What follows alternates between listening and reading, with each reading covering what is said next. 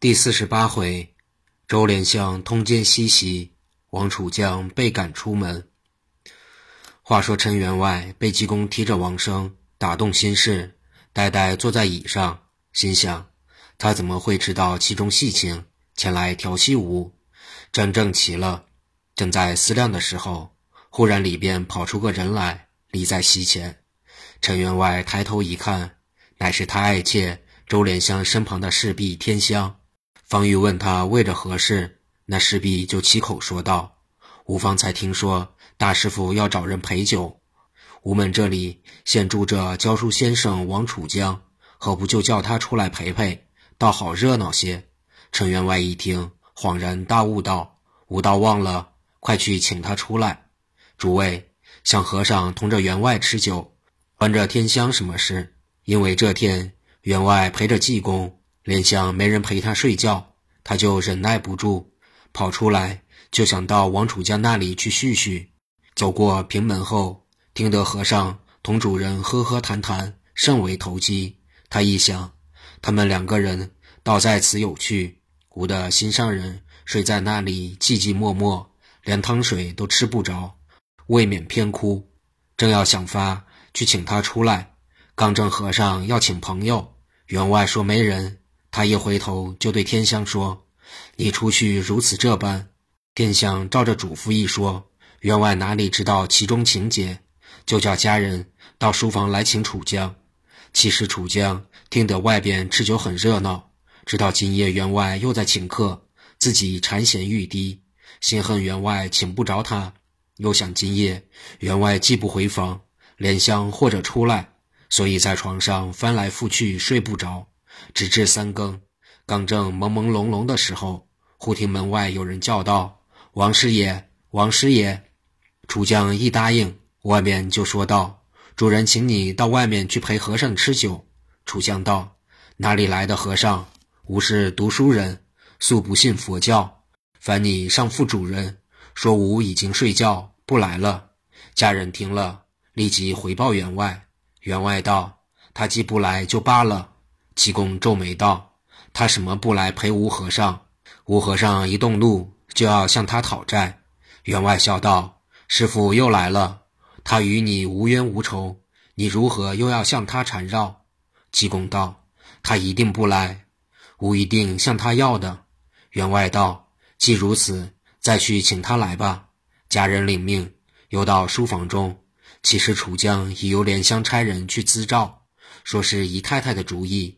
叫他出去吃酒，正在那里懊悔，自言自语道：“吴方才请吴不出去，倒辜负了莲香的美意。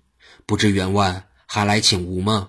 说到这里，又听门外叫道：“王师爷，主人勿要你出去的。”楚江不等说完，就答道：“吴来了。”说罢，一骨碌从床上起来，披着衣裳，拿着灯火往外飞跑。不料刚走到门外。就见一鬼周身穿白，立于墙边。仔细一照，原来是个一死鬼，舌长六七寸，垂于胸际，两眼发直，向下拖着一草绳，碧血奄奄。楚江不见有可，一见之时，顿觉三魂出窍，六魄离躯，大叫一声，吓死吾也，往外飞奔，恨不得泪生双翼。那书房离正房甚远，苦于没人。听得他一跑，就听背后怪叫一声，往前直追。楚江急急绊了门线，绊了门线，一跤跌倒。外边听着声音，赶紧进来，见楚江跌倒在地，忙扶他起来，已是不省人事。扶到中堂，方悠悠转醒。程员外问道：“先生为着何事就会这样？”楚江把方才所见说了一遍。员外道。吾这屋是亲手所造，素来洁净，没有鬼怪闹的。你怎么就会少见一死鬼？和尚在旁微微笑道：“这是冤鬼要寻替代，寻差了，寻到书房。”员外道：“大师傅怎么知道要寻替代呀？”济公道：“吾自少两眼少得见鬼的，无论什么鬼怪，吾都少见。方才吾进来的时候，就少见他坐在大门内等着。吾问他做什么的。”他说：“吾要寻王氏替代，无奈被人守着，下不得手，吾得候在这里。吾说他为什么事，你去寻他。他说他吃了冤屈气，要自寻短见。吾所以来求替代。员外道：大师傅既然能同他说话，怎么不劝劝他，叫他别处去？济公道：这是你们家事，吾哪里好管？员外回头道：先生，你书房中既有冤鬼，今夜去不得了。喝完酒，吾同你陪着大师傅到别屋里住吧。济公道：吾会捉鬼。你们别屋住，吾到书房去。喝了几杯，已将四更。济公道：“酒已喝够，不喝了。捉鬼要紧。”说罢，拿出烛台，竟往书房中来。陈员外、王楚江哪里还敢进去？家人等也没个敢跟着济公走的。济公到了书房，把门虚掩，把灯吹灭，就往先生床上一躺。须臾，听四面人声寂静。鸡犬不惊，忽闻外面小雨道：“你睡了吗？”济公即学着王楚江口音，也小雨道：“是睡了。你怎么不早来？吾等候你苦了。”外面道：“吾还认你在外边同着老头贼和尚喝酒，所以不敢造次，只等到此刻没有人声，才来哨你。”济公道：“不要多说，快进来吧。”只听侍门“呀”的一声，悄悄进来。济公在床上坐起身来，等着。那莲香走进床前，悄语道：“你一个人寂寞死了，吾可怜你冤家，时时挂心。今夜姓老头陪着贼和尚睡在外面，不进来，吾抽个空闲，特来陪你一夜，大家叙叙。你怎么见吾来了，睡在床上，迎接也不来迎接吾，是何道理？”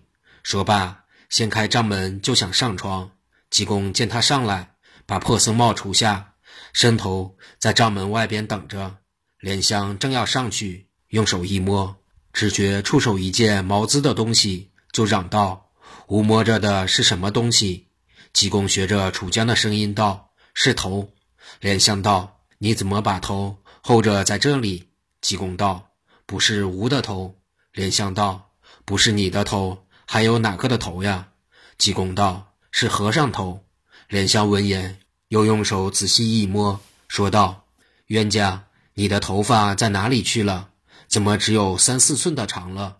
济公道：“吾做了和尚了。”此时莲香已听出不是王楚江的声音了，知道事情不对，正要往外逃跑，被和尚用手一把拖着衣襟，说道：“好乖乖，吴和尚同你有缘，来叙叙。”莲香即时吓得魂不附体，正要喊叫，被济公用手一指，说道：“定。”莲香就像铁钉钉着一般，走也走不动，嚷也嚷不出声。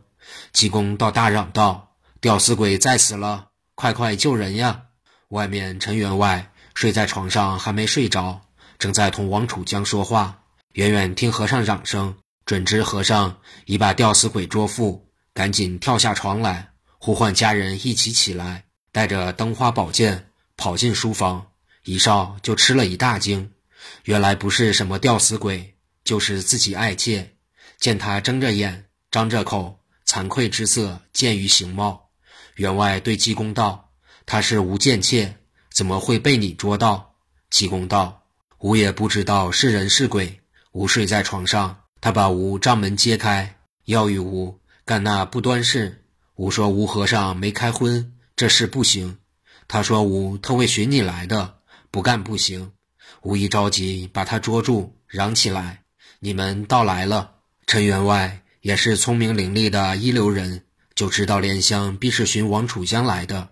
他不知和尚在此，闯进来被人家用定身法定住，就勃然变色，问莲香道：“你这贱人，这样行为无耻已极，还不早说！”此时，济公已把定身法收起，莲香已能言语行走。见事情已败露，遮瞒不住。况且他原是烟花院里的人物，本不知有礼仪廉耻，就一五一十把与王楚江如何来往、如何要好的话说了一遍。陈员外闻言，一时怒不可遏，回头对王楚江道：“吾看你是个读书人，敬以师道，格外尊重。”你倒敢勾引吴侍妾，败坏吴门风，真是衣冠禽兽，还不快走！王楚江顿时羞得无地自容，无言可答，回身往外就跑。济公道：“他如此害人，员外倒轻轻发放他，岂不太便宜？吴和尚还不饶他呢。”陈员外道：“大师傅怎么办法？吾叫人追他回来。”济公道：“不必，只需吾用些小法术，就尽够他受用了。”说罢，用手往地上一指，念了几句真言，忽见平地起了一道白光，往门外去了。陈员外道：“大师傅，这是什么作用？”济公道：“吾叫他路上受受惊吓，给你出出恶气也是好的。”言寒未毕，只见王楚江又踉跄地跑回来，跪于陈员外面前哭道：“吾今夜准不能走，一出门冤鬼都来了。”原来济公做法的时候。他刚走出大门，忽见东面走来一鬼，头大如五斗考老，两眼如灯，眼光闪闪若电，张着嘴，伸着舌，要吃王楚江。楚江本来胆小如鼠，一少剑回身就走，不料西手也来了一鬼，头小如碗，眼光如炬，手中带着钢叉要槊他。一回头又见一鬼立于人家眼前，满身白色。头戴三梁麻高冠，身穿麻衣，手执枯竹棍，做御鸡之事。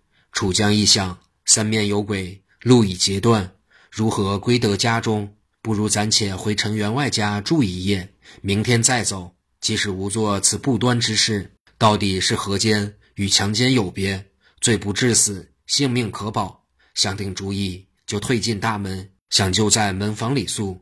哪知那些人恐留了他。明天员外知道准有气，大家不容他，定要他出去。内中有个员外老家人，性情慈善，见楚江一出门就闹鬼，恐怕他吓死，就说道：“你不好回去，只得到里边去，当着面求求员外，说明所以然之故。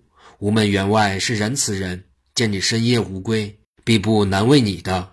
快快进去吧。”楚江没法，只得硬着头皮，大着胆。一进进来，见陈员外上立在那里同和尚说话，周莲香仍站在床前，垂到了头，一言不发。他就双膝点地，求恳员外。员外一回头，见他复来，立刻怒从心上起，恶向胆边生，用手指着他脸上说道：“你这不要脸的东西，既经赶了出去，还敢复来？”济公也说道：“他既进来，莫要放他走。”给吾把他捆缚起来，明天送到玉山县衙门去，办他一个勾引良家妇女的罪名。王楚江一想，就是这样，还不至十分吃亏。若被他送进衙门，非但功名不保，还要出丑。下半世还有哪个来请教吴教读？不如走吧。主意打定，立起身往外就跑。陈员外也不追赶，走到门外，只见方才的三个鬼都不见了。心中稍宽慰些，焉知没走三步，迎面又来一鬼，身高丈余，青面红须，獠牙露齿，身穿金甲，头戴金翅帽，手执金瓜，吼的一声，声如裂帛。楚江回身就走，走没六七步，迎面又来一鬼，红面白须，身高不满四尺，身穿黑衣，头戴五升金，手中托着铁链，嘴里啾啾不绝。楚江早已吓得胆战心惊，浑身发抖，正要回避，又见屋上跳下一人，形状更为可怕。楚江大叫一声，跌倒在地，未知性命如何，且听下回分解。